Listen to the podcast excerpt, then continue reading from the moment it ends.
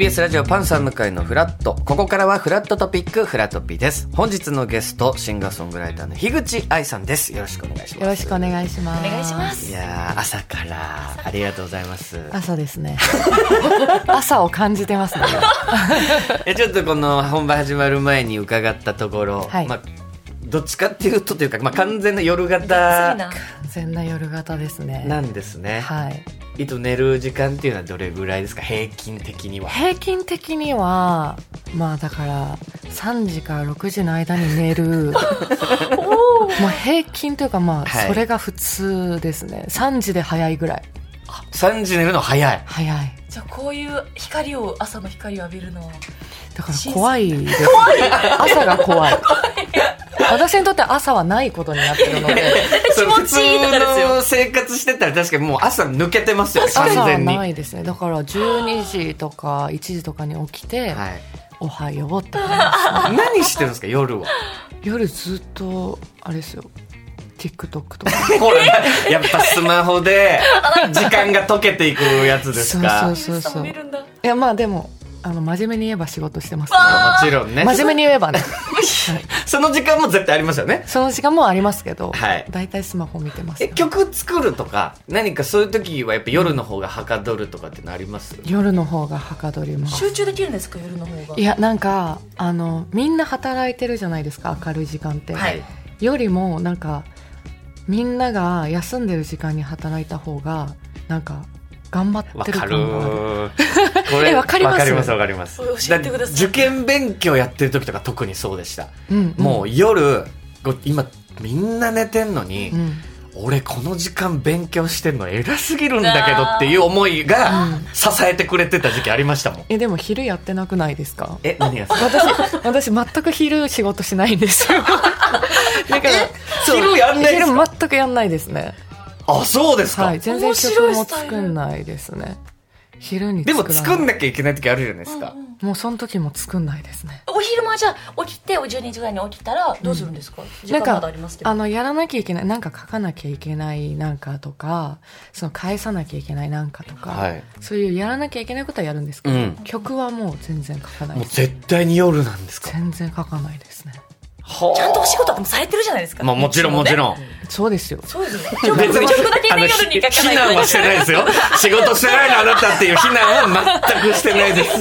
曲だけで夜に書きますよっていういねや、でもね、樋口さんは、まあ、僕は、夜のブランチっていう番組に、一度、なんか、あの、その番組のレギュラー陣が会いたい人とか、あの、スタジオに来てほしい人っていう中で、お名前挙げさせていただいた時に、一度来ていただいたこともあるぐらい、もうね、樋口さんの歌、すっごい好きで、ありがとうございます。で、もともとのきっかけは、僕はラジオ、本当に TBS ラジオ聞いてた時に、東京にてっていう曲が、一時期ね、TBS ですごいかかってる時期があって、それ聞いて、わめちゃくちゃいい曲だなと思って樋口さんを知ったんですけど、でその東京にてっていう歌の歌詞にも、あのいいろんな人から見る東京っていうことなんですけど、その中に笑い方を忘れた芸人っていう歌詞があるんですよ。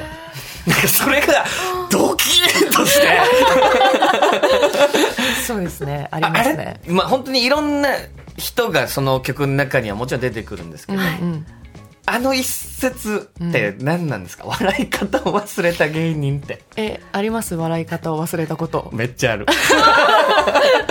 いや、それやっぱり、まあ、笑わせる仕事してるけど、やっぱそれが楽しくてやってたはずなのに、なんか時折やっぱり、あれ？これ、楽しんでるか？自分って思う瞬間が出てくるとかっていうのは、まあ、どの職業でもあるとは思うんですけど。なんかやっぱね、ドキッとする歌詞が本当にたくさん、樋口さんの歌には出てくるんですけど、なんかそれ書いた時は芸人さんの友達とかがちょこちょこでき始めた時期で、はい。なんかあのー笑い方というか本当に楽しそうにいつも話してるんだけど、うん。なんかいつも楽しそうすぎて、うん。本当に楽しい時ってどういう笑い方するのかなってすごい思ったのはあった気がします。なるほど。そう確かにこう楽しそうに喋る、まあそれをする仕事だったりしますけど、で、その奥にある感情とかだから本当いろんなことこの樋口さんの歌聞いてると、まあ、樋口さんが思ってることとか感じてること、まあ、内省的なものだったりが、もうなんか曲に記されてるっていうよりなんか刻印刻まれてるっていう感じの、なんか傷跡とか、なんかそんなものがね、もう血な血生臭い曲もいっぱいあるというか、なんかわかんないですけどあんまり褒められてなくいやて褒めてます。血生臭い大丈夫ですか？生きてんなーっていう感じの曲。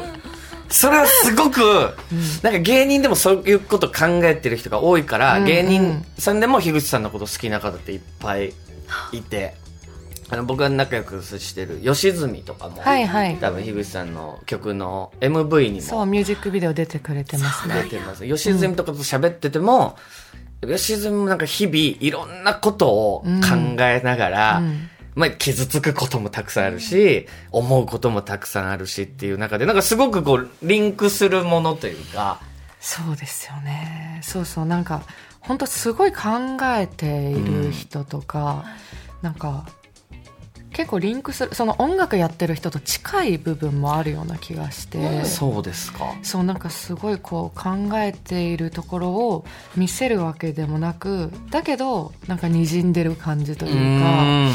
なんかそういう感じがすごい私は芸人さんかっこいいなと思ってるのでなんかこうまず笑うって開かせることじゃないですか心のなんかそれをこう開かせる時にまず自分が開かなきゃいけない瞬間があるのかなとか、うん。そういうなんかかっこよさをいつも感じててだからそう歌詞に入れたくなったりするんですよね。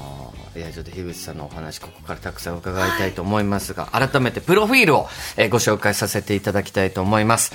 1989年、平成元年生まれ、生まれは香川県、育ちは長野県。えー2歳の頃からクラシックピアノを習われ、その後バイオリン、合唱、声楽、ドラム、ギターなどを経験。様々な音楽に触れます。18歳より、えー鍵盤弾き語りをメインとして活動を開始し、2016年ファーストアルバム160度でメジャーデビューされます。その後、2022年にリリースされたアニメ進撃の巨人ザ・ファイナルシーズンパート2のエンディングテーマ、悪魔の子のミュージックビデオが1億1100万回の再生回数を突破。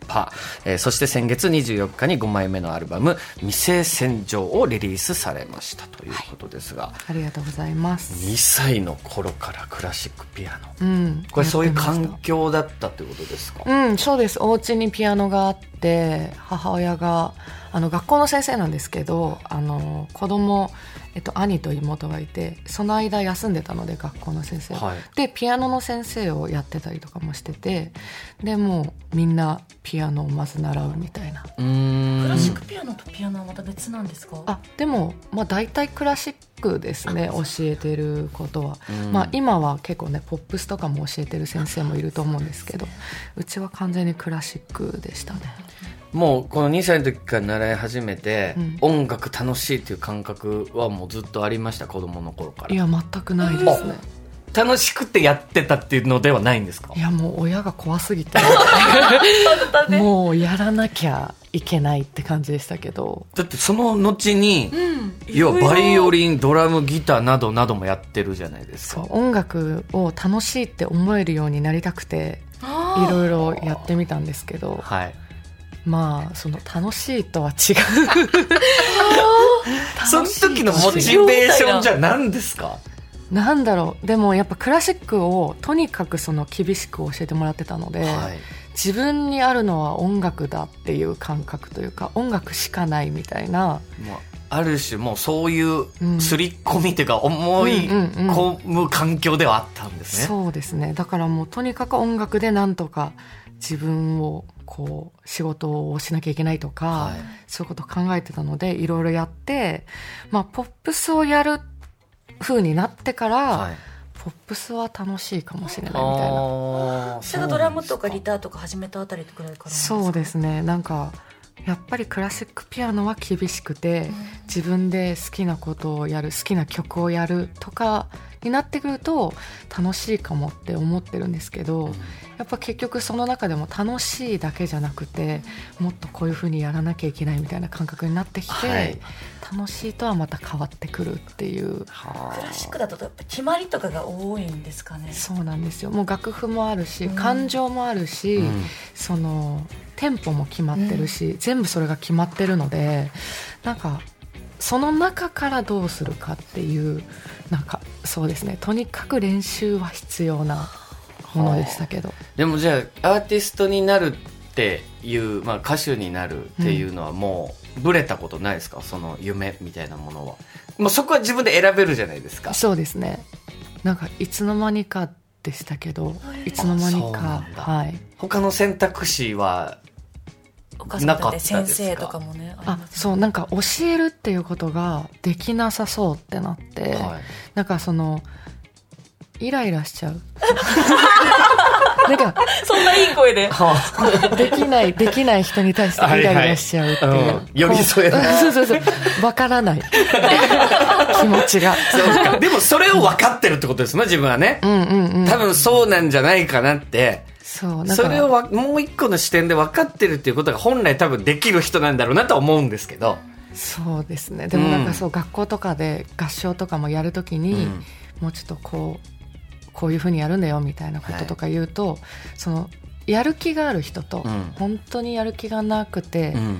できない人といるじゃないですか、もちろん。もうそのやる気がないってなった瞬間にもうちょっと本当となんかえ大え大丈夫ですか？みたいなになっちゃうのがるその子たちを全員やる気にさせるっていうのが先生じゃないですか、ん。だからやっぱ教えるのは無理ってなると自分でやるしかないなっていうでもその気持ち持ってたら仕事やってても出てきますよね。こうやる気ある人とやる気ない人は仕事現場にも出てくるじゃないですか。そうですね。そういうのもいちいち気にしだしたらきりないですよね。でもそしたらもうそういう人はちょっともう一緒にお仕事はやらないっていう。もうそれが選べるじゃないですか、自分でやってるので自分の責任なんで、うんやっぱそこはこの仕事やっててよかったなって思うところですね、いや樋口さんそのもう本当曲にも出てくるようないろんなこと考えてらっしゃる思いは本当たくさん伺いたいんですけど、まずちょっと曲を聴いていただこうということで、えー先月24日に5枚目のアルバム「未成戦上」リリースされたということで、まあ、このタイトルはどういった思いであの未成戦という言葉未成戦上というタイトルなんですけど、はい。未成戦というこのまだななるという、えはい。ーと未成年のく未成ですはい、よね。って書くんですけどその未成線っていう言葉があってそのまだ完成されてない路線のことを言ったりするんですけど、うんなんか今自分がその上にいるなっていう感じがするというかそうですか。そうなんか今まではいろんな人の影響でこう作ったりとかこういう風にした方がいいって言って作られたりとかした線路がずっと続いてきたんだけど今こっからは自分が作っていかなきゃいけないみたいなそういう線路の上にいる気がして、で今回そういうなんかネガティブでもポジティブでもないこう現実的な今ここにいるっていう感じのアルバムになったなと思うのでこのタイトルになりました。この中から一曲、えーかけたいと思うんですが、うん。こちらの曲樋口さんどの曲をかけましょうか？1曲目に入っている曲で、本当に未成戦場っていうタイトルをもう表した曲になってると思います。わかりました。じゃあ曲紹介お願いいたします、樋口愛で大公開お送りしているのは樋口愛で大公開ですが、こちらの曲も何か本当まさに未成戦場という歌ですよね、そうですね。でも本当あのこういうふうに思ってられる時はいいんですけど、うん。もう外れちゃう時もあるというか、はい。もうどうしても諦め諦めの方に向かっちゃう時に、うん。こういう曲聴くと苦しくなっちゃうんですよね。自分で作ったのに。うん。そうだから常にこういう気持ちでいられる自分でいたいなっていうのは込めてます。だからこの大公開も要は最初の後悔する瞬間って希望に満ちてるじゃないですか、うん。まだ何にもわからない、うん。でたどり着くとこだけを 目指してる瞬間、でも、まあ、皆さんも多分そう樋口さんもそうだと思いますけどある程度後悔して、うん。でちゃんとたどり着いた場所もあってありますね。さてじゃあこっからどうするっていう。入信そうなんだよな。でもこの中の歌詞で、まあ、このままでいいのかい。ライバルが友になり今日も酒がうまいな。これは最終話の先なんだよってあるじゃないですか、うん。歌詞でね、うん。最終話はもう終わったっていうことなんですか？でもそっからシーズン2もあるわけじゃないですか。要はそうな。んですよね。でもシーズン1ってなかなか超えることできないじゃないですか。はい。そのシーズン1が終わったんじゃないかって自分の中で思う瞬間があるんですよ。バックトゥザフューチャーぐらいワンを超えたのって。他はなかなか他は確かに2って超えづらいんですよね。なかなか2って超えないじゃないですか。はい。でもその2を行かなきゃいけない。もう1に戻ることはないっていう、今自分が2から何を作っていくかっていうことを考えちゃうんですよね。いやそれで言うと、やっぱこの「進撃の巨人」の悪魔の子って、うん。それ樋口愛さんからしたらもう、まあ、皆さんがもしかしたら知るきっかけになって一曲っていうところもあるじゃないですか。そうですね。でとんでもないこう反響1 1億億1100万回これがまた自分を苦しめてくるってことないですか？いやもう完全にそれなんですけれども そんな話朝からして大丈夫ですか？もう 俺は暗い話になってきますけど。すごい好きで。でやっぱみんなそうです代表作欲しくて、もちろんやるけど、この代表作が自分を苦しめてくるってやっぱあると思うんですよ。本当にそれすぎて それすぎてちょっともうそれすぎるんですけど。そうなんですよ。いやもうありがたいなってすごい思うし、うん。本当にあの時の夢叶ったなっはい。て本当に思うんですよ、はい、でもやっぱりどうしても自分の気持ちが贅沢になっちゃって、うん。じゃあそれ以上の何かってなった時にそこ超えられるかっていうところの怖さもあるし、じゃあもうなんかあの時思ってた一曲知ってもらってる。あの曲の人だよねの人にうん。自分もなっていくんじゃないかっていう怖さと。まずそれが本当に素晴らしいことであるっていうことも分かってるんですけどね。そうそうなんですよ。分かってるけど、うん。まだあるぞって自分ではもちろん思うしで結局今まで作ってきた曲も全部それぐらいの気持ちでもちろん作ってるわけじゃないですか。そうなの。しか出ない。なんでこんな分かってくれるんですか？怖いれがたまたまその何かタイアップになったりとかっていうことによって伝わり方が変わるし、でそういうものの中で我々は生きてるのももちろん分かってるけどっていううんだからそんな思いがすごいこの、あまあ、アルバム自体にも詰まってる感じがするという。ですよね。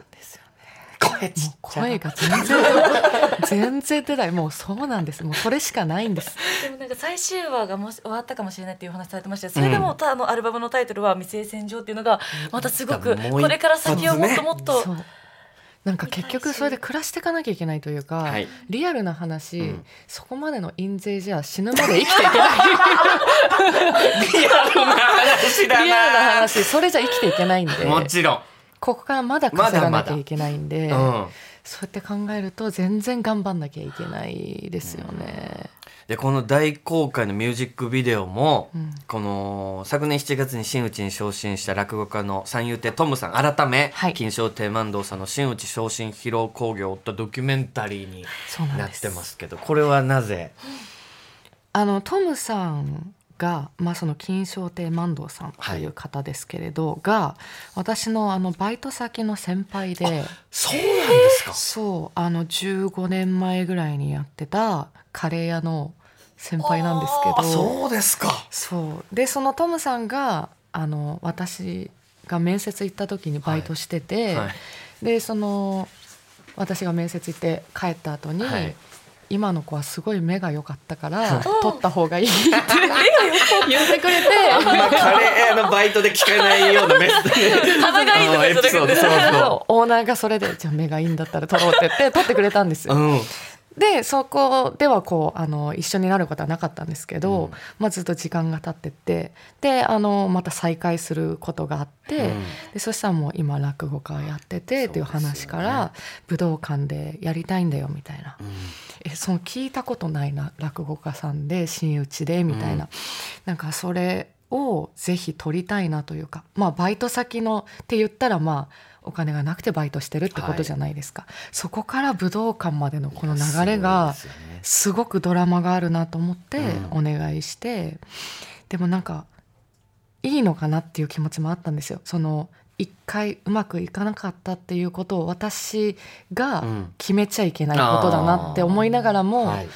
そういう気持ちで作ったんですけどどうですかって聞いたらもうぜひぜひって言ってくれて、うん。本当にそのなんだろうドラマがあるというかドラマを貸してもらったミュージックビデオになってると思います。でもまたそこで交差すると面白いですね。カレー屋で一回混じったものがお互いんそれぞれのアーティストとしてそして落語家としてっていうところで交わるっていうところが、続けてるってすごいことだなと思いますよね。でうん。木口さんの「まっすぐ」って曲もぜひ聴いてください。このつすごいのいろいろあったけどがあったから出会えたんだっていう歌もありますから。嬉しい。ぜひそちらの方も。すごい昔の曲なんですけどね。それを知っててくださるって皆さんぜひ聴いてくだささい。ということでまだまだ樋口彩さんにお付き合いいただきたいと思います。よろしくお願いしまおす願いします。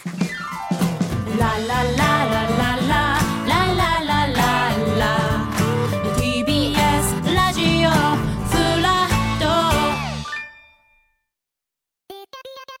TBS ラジオポッドキャストで配信中。ゼロプリラジオ聞くことできパーソナリティは LGBTQ ハーフプラスサイズなどめちゃくちゃ個性的な4人組クリエイターユニット。午前0時のプリンセスです。ゼロプリラジオ。もう好きなもん食べな。好きなの何でも鍋に入れたら鍋なんだから。マクド鍋に入れちゃおう。そしたら全部鍋。おならが出ちゃったことを何て言いますか？プリグランスバズーカにおしゃれではないよ。ゼロプリラジオ。笑ってるやん。こんな感じになります笑い方海賊になります。おうち最後にこの CM 聞いてるみんなに一言。お前えなんて言った？とにかく聞いてください。ゼロプリで検索。ゼロプリラジオ毎週土曜午前0時に配信。それではポッドキャストで会いましょう。せーの。ほなまた。ゼロプリレディオ